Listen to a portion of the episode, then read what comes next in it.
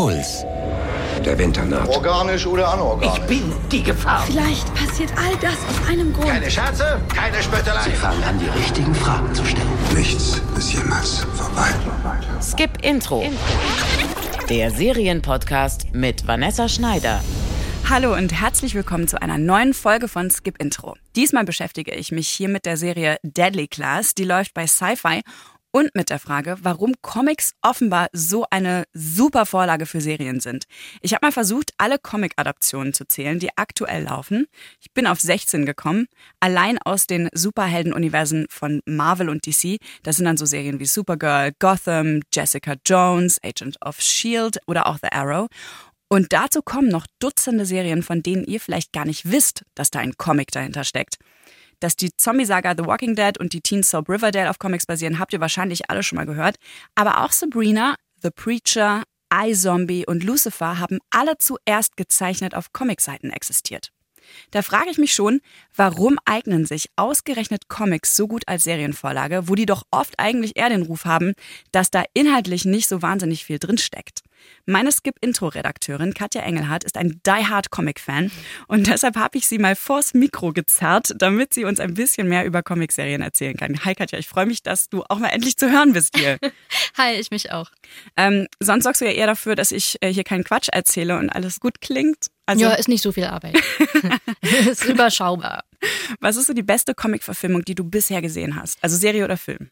Ähm, ich würde auf Serie gehen, weil ich sehr viele Comic-Filme gar nicht so gerne schaue. Und ich muss leider tatsächlich sagen, auch wenn es jetzt langweilig ist, Deadly Class gefällt mir bisher am aller, allerbesten. Deadly Class ist aber auch eine der wenigen Serien, die ich auf jeden Fall vorher schon sehr lange als Comic verfolgt habe und deswegen so einen krassen Abgleich machen kann es ist manchmal so ein bisschen Harry Potter-Fan-mäßig, dass man auch ein bisschen gemein wird, so Harry Potter-Fans, so Die Hard-mäßig. Oh Gott, der Nimbus 2000 oder 3000, ich weiß aber nicht, wie der heißt, der liegt aber im, im Buch liegt der verpackt auf seinem Bett und im Film ist der unverpackt. Was ist da los? Also so, so man macht ja auch dann so gemeine Unterschiede zwischen Vorlage und Warum Serie. hat sie eine Brille? Ja, voll. Warum ist sie braunhaarig und nicht blond? Die Sonne scheint in der Szene eigentlich gar nicht. Ähm, also ich bin da auch manchmal ein bisschen gemein, aber Deadly Class macht für mich sehr, sehr viel, sehr richtig. Ich habe die Serie sehr gerne. Also könnt gespannt sein, gleich wird Katja sie noch vorstellen.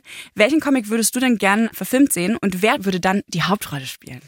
Also, ähm, ich glaube, meine erste Wahl wäre Sweet Tooth. Das ist ein Comic von äh, Jeff Lemire. Und Sweet Tooth ist, ähm, also auf Englisch wird er immer Antlerboy genannt, also Geweihjunge. Das ist tatsächlich einfach so, so ein, ja, wer könnte so, so sagen wir zwölf sein, hat aber ein Geweih, ist ein Weise und der findet sich in der postapokalyptischen Welt wieder. Also wir wissen, irgendwas ist passiert. Und er ist mutiert. Er ist mutiert, wir wissen nicht warum. Und Stück für Stück wird dann halt aufgeklärt, was es mit diesen, es gibt mehrere tiermutanten Kinder, was es mit denen auf sich hat, was die verbliebenen Menschen von denen halten. Und es ist so wahnsinnig schön erzählt. Also jeder Comic-Fan liebt diesen Jeff Lemire. Und Sweet Tooth ähm, ist halt auch so eine abgeschlossene Reihe von ihm. Ist wahnsinnig, wahnsinnig toll. Und ich würde einfach so gern sehen, wie so viele Tierkinder durch die Gegend laufen, weil das optisch, glaube ich, sehr cool wäre. Und äh, spielen, glaube ich, wäre ganz gut. Ich weiß gerade nicht, wie der heißt, dieser Typ aus Sex Education. Asa Butterfield. Der, der tatsächlich die anderen dann therapiert. Ja, genau. Der auch so ein Otis. nettes, genau, Otis, der Ja. auch so ein nettes Kindergesicht noch Genau, hat. das aber ist eigentlich, A- Asa Butterfield, aber der ist schon weit über 20. Der kann ja, aber der sieht nicht so 12 spielen. aus. Das stimmt. Also der, ich finde, der sieht voll aus wie so kleiner Junge, könnte naiv sein, da könnte aber auch noch mehr sein. Sweet Tooth, also die Figur ist mega naiv, der, der läuft Schokoriegel Er hat auch so hinterher. Rehaugen, das passt also tatsächlich so ganz gut. gut. ja. Und so auf der Schwelle zwischen Kind und Erwachsenwerden und das ist ja auch so, ne, so ein bisschen rehig, so ein bisschen, äh, wie sagt man das denn nett, schlank. So Gazellenartig? eher so zartgliedrig. Könnte ich mir sehr gut vorstellen, hätte ich gerne. Geil. Ich würde sehr gerne den Comic Man-Eater als Serie sehen. Der ist noch relativ neu. Da geht's um ein Mädchen, die mit ihrer ersten Menstruation quasi wie so ein Werwolf in eine Raubkatze verwandelt wird. Und dann macht die gesamte Gesellschaft Jagd auf diese Katzen. Super subversiv, diese Geschichte. Ähm, ich find's mega witzig. Der Comic ist so geil gestaltet. Und naja, die Frage ist natürlich, wer dann die Hauptdarstellerin Ja. spielt, weil die ist ja auch erst so 12, 13. Und? Ich habe keinen blassen Schimmer. Ich kenne nicht so viele junge Darstellerinnen. Also falls ihr einen Tipp habt da draußen, schreibt's mir doch einfach. Oder du nimmst einfach eine von denen, die so jung aussehen. Also So sowas wie Willow Elle. Fanning oder sowas. Ja, Elle, Elle Fanning wäre super. oh, Willow, Willow Smith, Smith fände fänd ich ich voll geil. Ja, das fände ich gut. Da bin ich dabei, nehme ich. Ja, eine von den ganzen jungen Frauen, die sagen, hey, Feminismus ist geil. Genau. Und dann bluten wir alle auf dem Bildschirm. Ja, fände ich super. Ähm, Willow Smith wäre ich voll, voll dabei. Oder Amanda Stanberg, die fände ich auch mega gut. Gute Wahl. Ähm, wir sprechen gleich weiter über Comicserien und warum es immer mehr davon gibt. Eigentlich stelle ich euch an dieser Stelle jetzt immer die Serie vor, über die wir hier sprechen. Das übernimmt aber diesmal werte Katja als Expertin, weil ich nämlich im Urlaub war, als die Serie angelaufen ist. Schieß los, worum geht es in Deadly Class? Stellt euch mal vor, ihr sitzt im Unterricht und der Lehrer oder die Lehrerin, wie das halt so ist, ne, trägt irgendwas vor, manche hören zu, manche hören nicht zu und ihr wollt gerade so ein Zettelchen weiterreichen. Aber dann, der Lehrer hat es gesehen und wie das halt so ist, ihr bereitet euch so innerlich schon drauf vor, was jetzt alles passieren könnte. Ne? Also klar, ihr könntet ermahnt werden. Peinlich ist, wenn der Brief dann laut vorgelesen wird, den ihr gerade weiterreichen wolltet.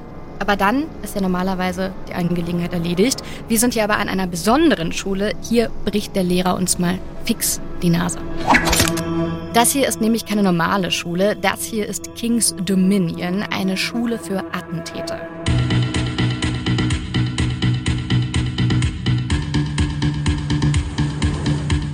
Happiness is just the absence of pain. These days, that's the best I can hope for. Wir Zuschauer sind genauso neu hier wie Marcus, die Hauptfigur. Bis vor kurzem hat der noch auf der Straße gelebt. Eltern hat er keine mehr. Als er nämlich klein war, hat sich eine Frau in den Tod stürzen wollen und dabei seine Eltern mit umgebracht. Die Schuld sieht Marcus bei US-Präsident Ronald Reagan. Der hat in den 80ern nämlich zu wenig Geld in die Bedürfnisse von Menschen mit psychischen Krankheiten gesteckt. True Story übrigens.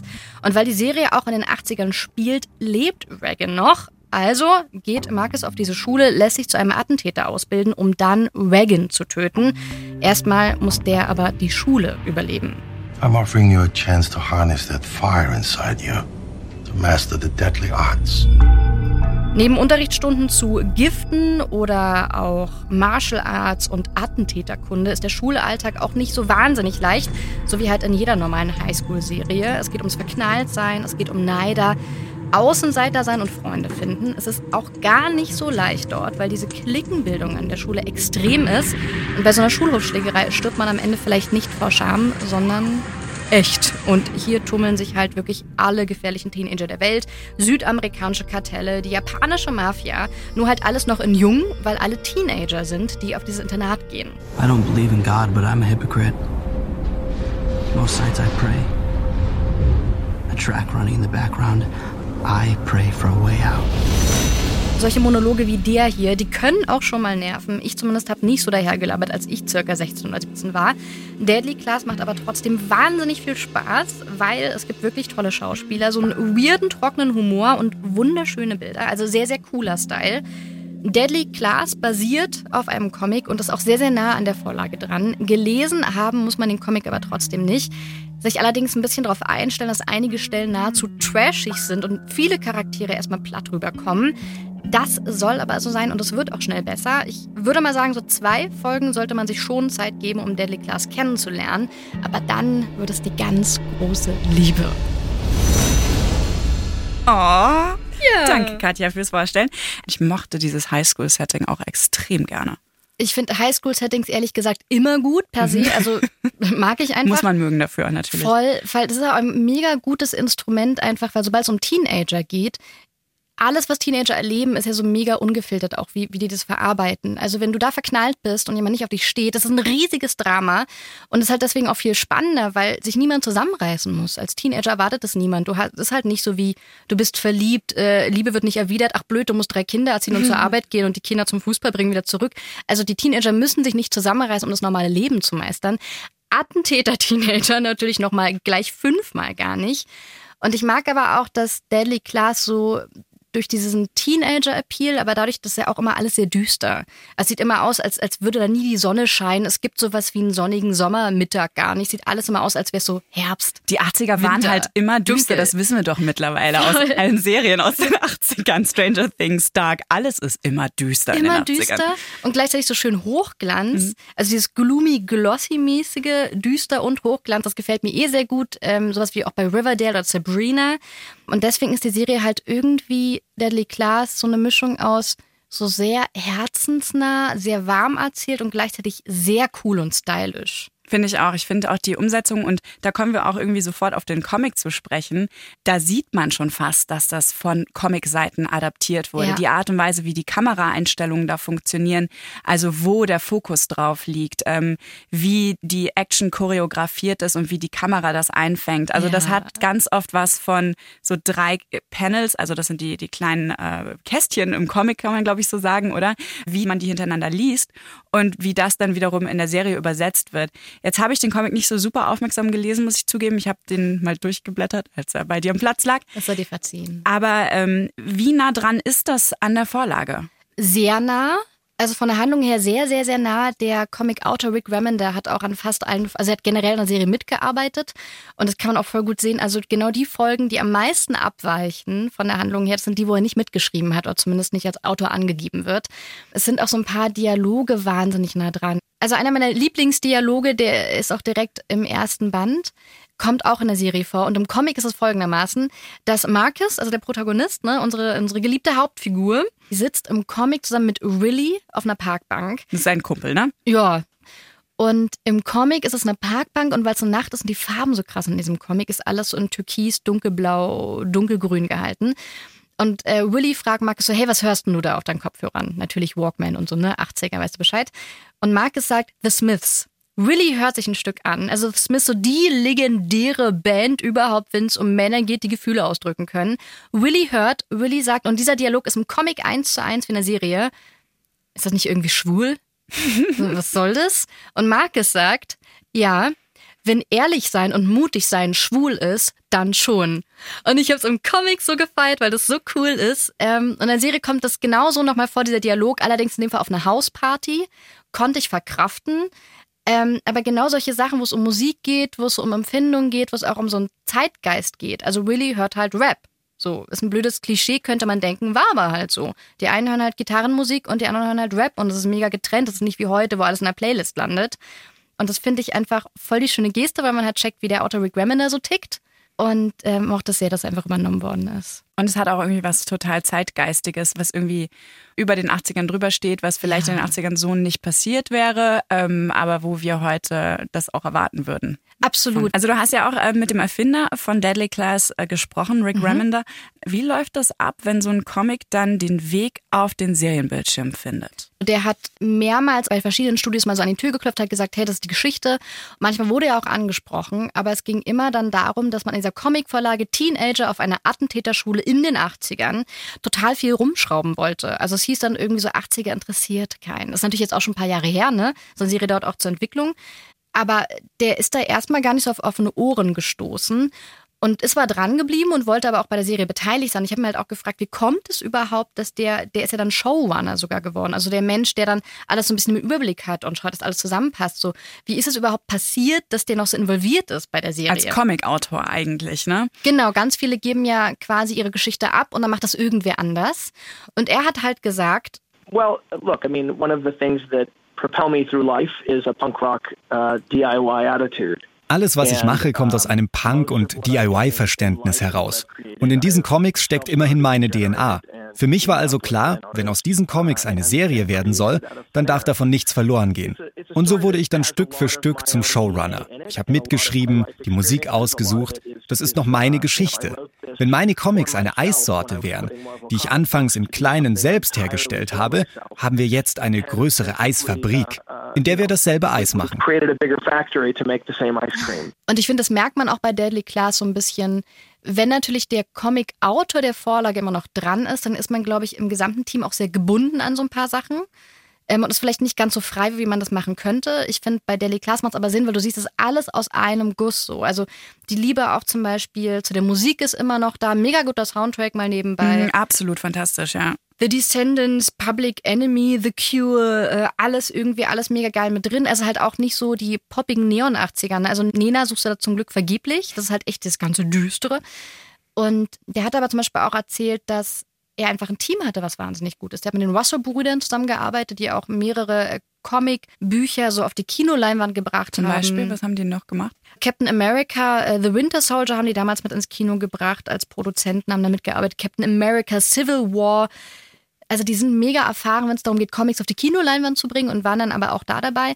Und Rick Remond hat aber zum Beispiel auch erzählt, dass halt sein Team so wahnsinnig geil war. Der musste dir nicht viel erklären. So. Also die Stylistin kannte den Unterschied zwischen einem Oi-Punk, einem UK-Punk, einem West Coast Skate-Punk.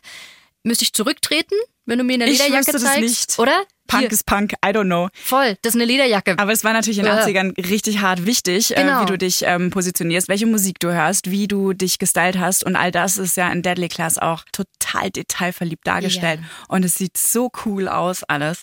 Ich finde auch interessant, wenn man, ähm, Sabrina ist ja auch eine Comic-Adaption Mhm. von den Archie-Comics, die ja schon 100.000 Jahre alt sind. Ja. gefühlt. Und der, der die neu aufgelegt hat, Roberto Aguirre Sacasa, ich hoffe, ich habe es richtig ausgesprochen, der wiederum macht auch Riverdale und Sabrina als Serie, als Showrunner und ähm, Executive sozusagen. Also das scheint wirklich irgendwie so ein Comic-Phänomen zu sein, dass diese Leute daran weiter beteiligt sind. Bei The Walking Dead war es auch so. Ähm, ja.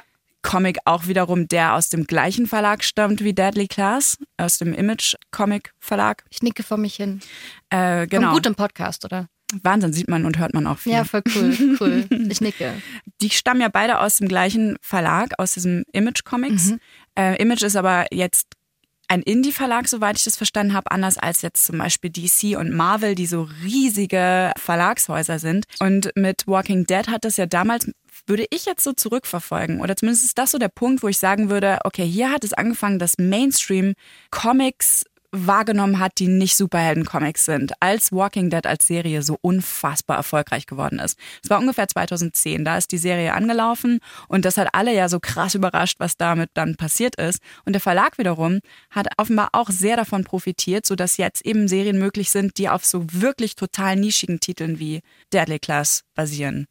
Ich glaube auch. Also auf jeden Fall, finde ich, hat man da auch so ein bisschen gemerkt, dass, und das freut mich für die Comicverlage halt, das Interesse von Serien auch wieder zurückschwappt.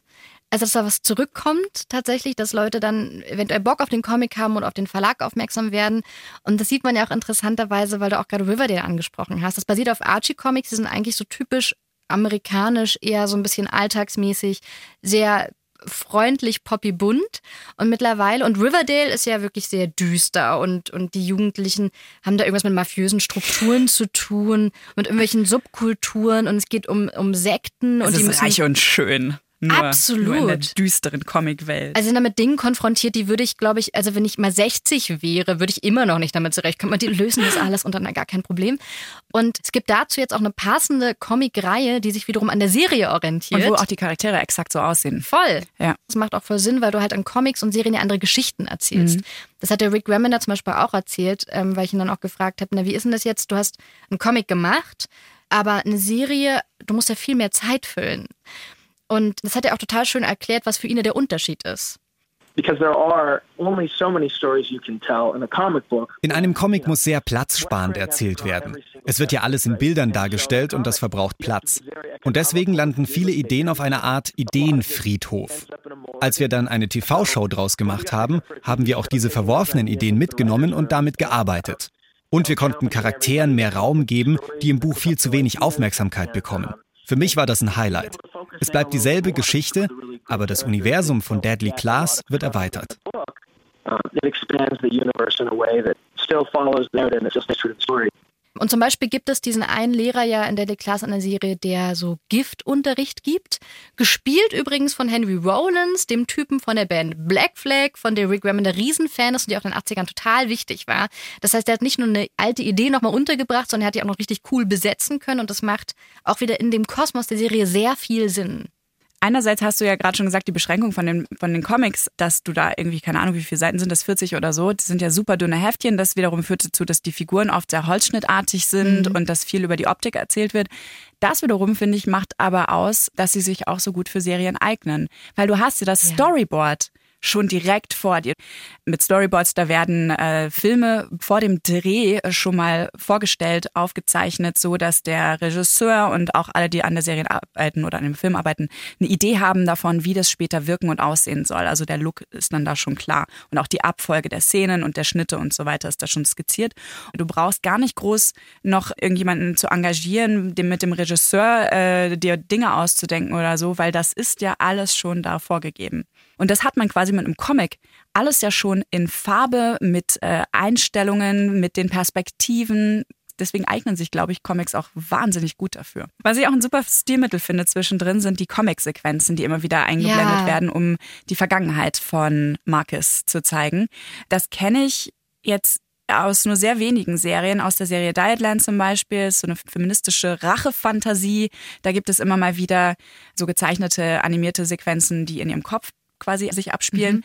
Bei iZombie gibt es das zumindest im Vorspann oft. Und ansonsten habe ich ehrlich gesagt, kann ich mich nicht erinnern, dass das oft vorkommt. Ich finde es auch mega gut. Bei Zombie ist es ja auch so, das ist ja auch ein ganz spannendes Beispiel. Deadly Class ist ja sehr nah an der Vorlage dran und andere Comic-Versierienungen machen das ja nicht so. Also bei Zombie im Comic geht es halt um eine junge Frau, die ist Zombie. Und ähm, also die Zombie-Geschichte geht ja schon seit Jahrzehnten und jeder dichtet irgendwas hinzu. Und die Hinzudichtung dort ist, dass wenn die Gehirne isst, dann kriegt die immer so Flashbacks. Genau, und ermittelt dann Fälle. Genau.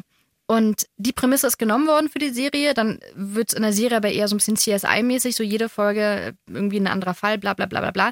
Und nur das Intro ist halt so comic-mäßig gezeichnet, animiert, so leicht scherenschnittig manchmal. Also und es sieht wirklich hart nach dem Comic aus. Und einzelne Kapitel in der Serie. Und dann hast du wie so ein Comicbild mit so einer kleinen Unterschrift für das Kapitel und dann fangen die Comicfiguren an, sich zu bewegen und richtige Menschen zu werden. Tatsächlich habe ich da mal ein Interview gelesen, wo Rob Thomas, also einer der beiden Menschen, die den Comic-Serie umgeschrieben haben, der hat das wirklich so als Fan gemeint, der findet den Comic halt geil, der wollte es noch so eine Anleihe haben. Und äh, bei Daily Class finde ich es auch so geil, weil immer wenn diese Comic-Sequenzen kommen, wird dir erklärt, was die Background-Story zum Charakter ist. Und das macht immer den Charakter weniger blöd. Ja. Also Willy zum Beispiel, den wir vorhin auch schon kurz hatten, der kommt die ganze Zeit so mega hart, äh, boah, ich baller alle ab, ich bin voll der krasse Dude mäßig rüber. Zumindest in der ersten Folge. Ich glaube, in der dritten bekommt er dann so ein bisschen mehr Backstory. Genau. Dann. Und dann sehen wir, wo der eigentlich herkommt und warum der so ist. Und das passiert mit allen Charakteren. Und ich habe Rick Remmer dann auch gefragt, weil diese Origin-Geschichten eigentlich sind das ja wieder so, wo kommt der Charakter her? Die sind manchmal auch sehr brutal. Es geht ständig wird irgendjemand erschossen, ermordet, irgendwas ist da immer. Es ist irgendwas, was die Persönlichkeit erklärt, warum überhaupt auf so einer Attentäterschule Was landet. ja wiederum sehr typisch ist für Comic- und. Superhelden-Origin-Stories, die irgendwie so ein traumatisches Erlebnis brauchen, um über sich hinaus zu wachsen und, und äh, diese Aufgabe für sich zu finden. Voll. Und dann habe ich ihn gefragt, ist das eigentlich, wäre das zu brutal gewesen, es zu filmen? Ist das dann zu splattermäßig? Pulpy. Die Szenen sind wirklich sehr brutal. Es ging aber nicht darum, dass man sie nicht hätte drehen können. Wir wollten gerne etwas Besonderes machen und diese Szenen ehren auch die Zeichnungen der Comics, die Wes Craig gemacht hat. Sie sind einfach schön und sowas gab es in anderen Shows auch noch nicht auf diese Art. Außerdem, wir hatten genug Geld. Es ist schon etwas teurer, solche Szenen zu animieren. Es war eine künstlerische Entscheidung. Ich wollte so etwas einfach im Fernsehen sehen. Was sie coolerweise auch aus dem Comic direkt für die Serie übernommen haben, ist dadurch, dass es ja ein Internat ist und weltweit die Schüler dahin kommen und es alles so ein krasser Melting Pot ist, hast du auch mit Saya zum Beispiel, die aus Japan kommt, Die übrigens gespielt wird von Lana Condor aus all, To All the Boys I Loved Before. Das musstest du natürlich noch sagen. Selbstverständlich. Du bist großer Fan. ähm, hast du so einen mega diversen Cast und der ist in der, im Comic schon so divers, weil es ja ein internationales Internat ist. Und in der Serie aber auch. Und es ist halt irgendwie total cool, diese, diese angefangen zu schreiben, hat Rick Remender 2012, wenn ich mich gerade richtig erinnere. Das heißt, der hat damals schon so mega fortschrittlich gedacht, weil er sagt, seine Jugend war einfach so divers. Jetzt kommt uns das halt vor wie, oh cool, 2019, wir denken auch an andere ethnische Gruppen, aber das ist so angelegt. Umbrella Academy dagegen, da sind im Comic äh, im Grunde alle kaukasisch-weiß. Und da haben die aber bei der Serienumsetzung, finde ich, total gut drauf geachtet, dass der Cast ein bisschen diverser ist. Ja. Und was da auch da Sinn macht, war eigentlich sammelt der Auch auf der ganzen Welt die Leute ein. Genau, dieser, dieser Schirmherr bei, bei, der, bei Umbrella Academy adoptiert der Kinder auf der ganzen Welt. Und dann ist auch nur logisch, dass die halt nicht alle gleich aussehen, nicht alle aussehen, als wären die jetzt alle in Münster groß geworden. Ja, ist irgendwie witzig, ne? Ich habe jetzt gerade den Comic aufgeschlagen und bin direkt Mhm. bei der Seite gelandet, wo er diese sieben Kinder einsammelt und die Kinder sind tatsächlich alle weiß. Ja, vielleicht wollte er nicht so weit reisen. Das ist wirklich, das finde ich. er ist sehr- nicht Angelina Jolie, ne? Na, schon lustigerweise ist im Panel drüber, ist er irgendwie mit König Amen Karej dem Vierten unterwegs. er ein war auf der Welt unterwegs. Vielleicht waren die nur zusammen bowlen und es hatte mit den Kindern gar nichts zu tun. Ja. Aber du hast völlig recht, das ist irgendwie auch ein bisschen unlogisch und äh, da, das haben sie in der Serie deutlich besser Ja. dann umgesetzt. Manchmal macht es also wirklich Sinn, von der Comicvorlage abzuweichen, auch wenn Fans dann da Amok laufen. Ähm, Voll. ja. Wobei man auch sagen muss, der die Klasse ist so ein typisches Beispiel für Serie ist sehr nah am Comic gehalten. Bei Umbrella Academy haben die teilweise so Erzählstränge genommen, die im Comic in den zweiten Band erst kommen, haben total viele Sachen gemacht, wo ich mir so ein bisschen dachte so, hä? Das macht für mich jetzt viel weniger Sinn, was ihr getan habt. Und vor allem, da ist dann so Roma- Romantik drin, dann ist da Action drin, da ist da Comedy drin. Also Umbrella Academy ist für mich so ein bisschen Guardians of the Galaxy Film im Kino. Ihr wollt es wirklich allen recht machen. Und Deadly Class hatte halt so einen krassen Mut zur Nische einfach. Den war völlig klar, ja, Comicleser werden schon anschauen, ne, Fans vom Comic, aber sagen wir ehrlich, wie viele sind es, gemessen an einem weltweiten Serienpublikum so. Und für den Rest ist es halt wirklich, wenn du genau darauf stehst, wenn du Bock auf Teenager-Drama hast, mit so ein bisschen Harry Potter Hogwarts-mäßig, Aber mit Attentätern, mit mit Attentätern. Martin-Magie.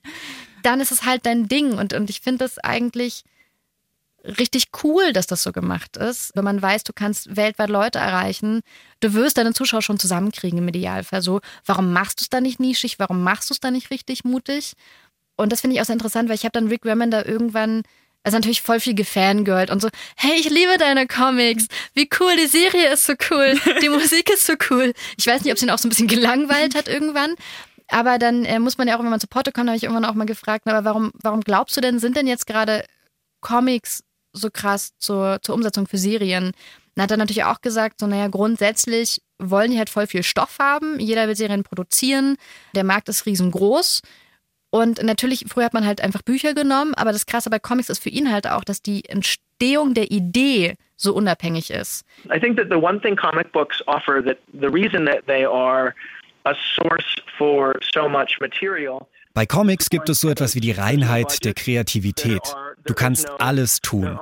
Es gibt kein Komitee, das irgendetwas entscheidet, keine Grenzen und auch kein großes Budget. Du kannst genau das machen, was du willst. Also wenn wir über Independent Comics sprechen. Das geht natürlich nicht bei den ganz großen Verlagen wie Marvel oder DC. Aber die meisten Comics liefern genau deswegen einzigartige und unbeeinträchtigte Ideen. Und wenn dann halt am Ende so eine mega crazy Idee rauskommt wie, hey, lass mal ein Attentäter-Internat machen, wo alle von der ganzen Welt kommen, aber die sind doch verknallt und machen LSD-Trip in Las Vegas, dann äh, kann halt jemand sagen, okay, so ich nehm's oder ich nehm's nicht. Und wenn dann jemand wie Rick Remender so cool und mutig ist und sagt, ey, wenn du meine Idee nicht willst, wenn du willst, dass Teenies Handys haben und es nicht in den 80ern spielen darf, dann gebe ich dir halt nicht. meinst du, ne? Ja. Genau, dann Mhm. gebe ich dir halt einfach nicht. Und wenn du cool mit mir bist, dann machen wir das, aber wir machen es halt so, wie ich es will. Fand ich mega cool. Weil hätte ja auch sein können, dass er damit nie auf offene Ohren stößt. Und dann äh, hätte ich keine Nachmittagsbeschäftigung gehabt, weil ich habe die Serie jetzt schon dreimal gesehen. Oh my fucking God.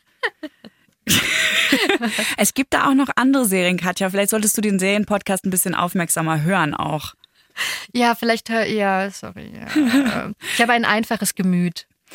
Also ich merke schon, wir können über Comic-Verfilmungen hier ewig weiterreden. Zum Schluss, Katja, welche Comics empfiehlst du unseren Hörerinnen, wenn ihnen Deadly Class Ja. oder und Umbrella Academy gefallen haben? Ähm, ich würde gehen mit The Wicked and the Divine. Da gibt es tatsächlich auch schon lange, lange, lange Gerüchte, dass als Serie rauskommt. Auch Angeblich geile Musik. Ja, angeblich äh, dieses Jahr soll es kommen. Geschrieben haben das Kieran Gillen und Jamie McKelvey, haben auch voll viele Eisner Awards dafür bekommen, so quasi der Oscar der Comicbranche. Es ist sehr komplex, ich versuche es mal runterzubrechen. Eine Riege von Göttern, eine Gruppe von Göttern wird in einem bestimmten Abstand von ein paar Jahren immer wieder geboren. Und die sind jetzt ungefähr in unserer Zeit gerade wieder angekommen. Die gibt's jetzt alle. Und die sind aber Götter, wie es die in unserer Form heutzutage gibt. Die sind Popstars. Idole. Die sind so krasse Idole und die werden angehimmelt und die haben schon auch Kräfte und das wissen wir normalen Menschen auch. Und deswegen gibt es eine Anziehungskraft. Die sind so was Besonderes. Wir hätten gerne auch was davon. Und diese Popstars sehen auch manchmal aus wie Popstars, die wir kennen. Also eine Figur, die im ersten Band voll wichtig ist, sieht sehr nach David Bowie aus. Ähm, eine andere Figur sieht mega nach Rihanna aus. Und das, das Tolle daran ist, wir wissen alle ziemlich schnell, dass diese Götter so Stück für Stück erst erscheinen werden. Die sind noch nicht komplett für unsere, unser Zeitalter. Und deswegen besteht für jeden normalen Menschen die Chance, vielleicht bist du auch ein Gott. Vielleicht muss es nur in dir entdeckt werden. Und ich finde, es ist eine total coole Metapher auf dieses Greifen nach Ruhm. So, man hängt mit coolen Leuten. Vielleicht ist man ja auch cool. Wer ja, weiß. Vielleicht ist das Besondere doch in mir. Die Hoffnung Voll. ist irgendwie da. Total schön. Ähm, ich mag den Comic auch total gerne. Es sieht auch wahnsinnig geil aus. Und wie gesagt, den Soundtrack, den man sich dazu quasi zusammenstellen kann, der ist auch 1A. Hammer. Ich habe mich gefreut, dass du diesmal vor dem Mikro dabei warst, Katja. Ich mich auch. Habt ihr jetzt auch Bock auf Lesen, aber einfach keine Zeit dafür? Wie wäre es dann einfach mit Anhören statt Lesen? Ich habe einen Podcast-Tipp für euch. Im Podcast 7000 Zeichen gibt es handverlesene Kurzgeschichten aus dem jährlichen Puls-Literaturwettbewerb Die Lesereihe, live vor Publikum vorgetragen und in Podcast-Form konserviert für euch. Und das ist fast so schön wie live mit dabei sein. Im Podcast findet ihr nämlich Geschichten zum Lachen, zum Streiten und auch zum Nachdenken. Also hört auf jeden Fall mal rein. In der nächsten Folge geht es hier um den Hexenhype auf dem Serienbildschirm. Da habe ich mich gefragt, was sind denn eure Lieblingsserienhexen? Die Halliwell-Schwestern vielleicht aus Charmed oder Sabrina? Wie wär's mit Willow aus Buffy? Oder vielleicht auch die Hexen aus American Horror Story? Schreibt's mir doch unter podcast.deinpuls.de oder via WhatsApp unter der 0173 644 3410. Und wenn euch Skip Intro gefällt, lasst uns bitte ein Abo und eine Bewertung da. Wir freuen uns. Fortsetzung folgt. Redaktion Katja Engelhardt und Florian Meyer-Havranek. Produktion Bene Wiesmeier und Christoph Tampe. Sounddesign Lorenz Schuster und Enno Rangnick. Skip Intro. Der Serienpodcast von Puls. Ihr findet uns im Netz auf deinpuls.de slash skipintro. Puls.